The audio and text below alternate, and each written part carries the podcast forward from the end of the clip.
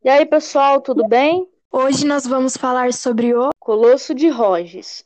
O Colosso de Rhodes, ele foi uma das sete maravilhas do mundo antigo, dá para acreditar?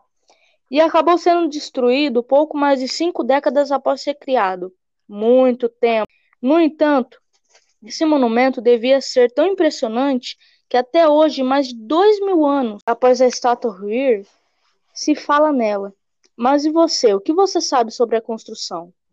O Colosso de Rhodes consistia em uma colossal escultura criada por volta de 280 a.C. para guardar a entrada do antigo porto de Rhodes, uma das ilhas que fazem parte do território da Grécia.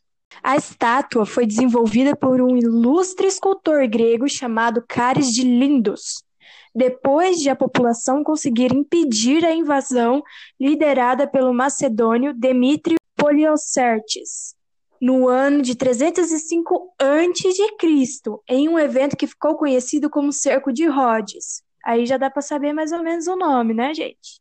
Depois da vitória, os habitantes de Rhodes acharam que seria uma boa ideia construir um monumento em honra ao padroeiro da ilha. É mesmo, né? Hélios, o deus grego do sol, e chamaram Caris para comandar a empreitada. Criação o escultor iniciou os trabalhos na estátua por volta do ano de 292 a.C. e seu time levou mais ou menos 12 anos para concluir o projeto.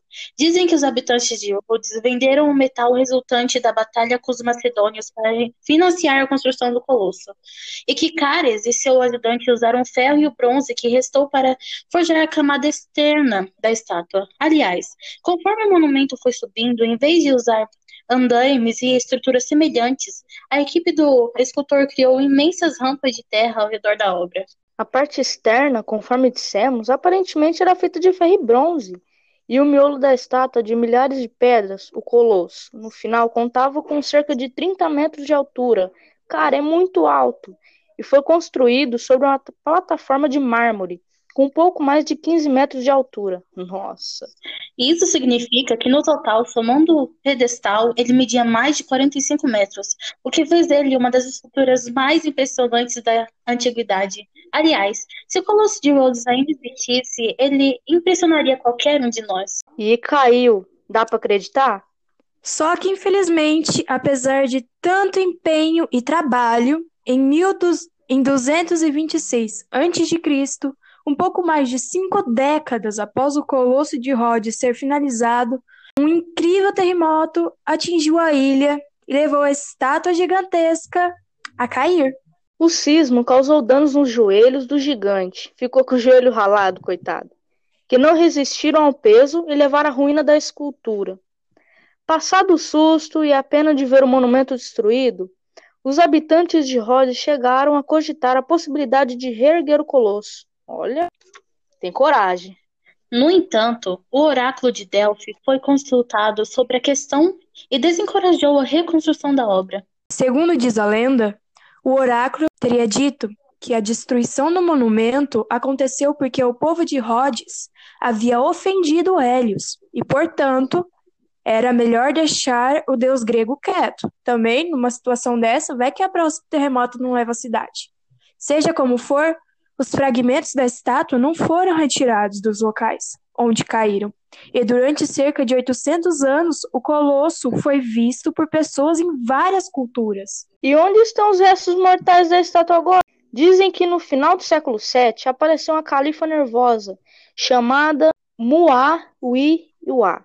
Eita, nome estranho. E lá pelas bandas de Rhodes e tomou a ilha. Daí, como ele não via muita serventia para que havia restado da imensa estátua, mandou derreter a camada de metal e vendeu tudo a mercador judeu, que precisou de novecentos camelos para levar tudo embora. Coitado dos camelos. E teria sido o triste fim de uma das sete maravilhas do mundo antigo. E como é que sabe de tudo isso? Porque vários registros históricos descrevendo essa impressionante escultura de bronze foram deixados para a posteridade, entre eles relatos de figura como Plínio, o Velho e Teofanes, o Confessor. Mas agora vamos a uma notícia mais, digamos assim, nova, podemos dizer. Em 2015, foi anunciado planos preliminares sobre a construção de um novo colosso no Porto de Rhodes, embora a localização real do original ainda permaneça, digamos, incerta. Isso é tudo, pessoal. Tchau. Tchauzinho. Bye bye.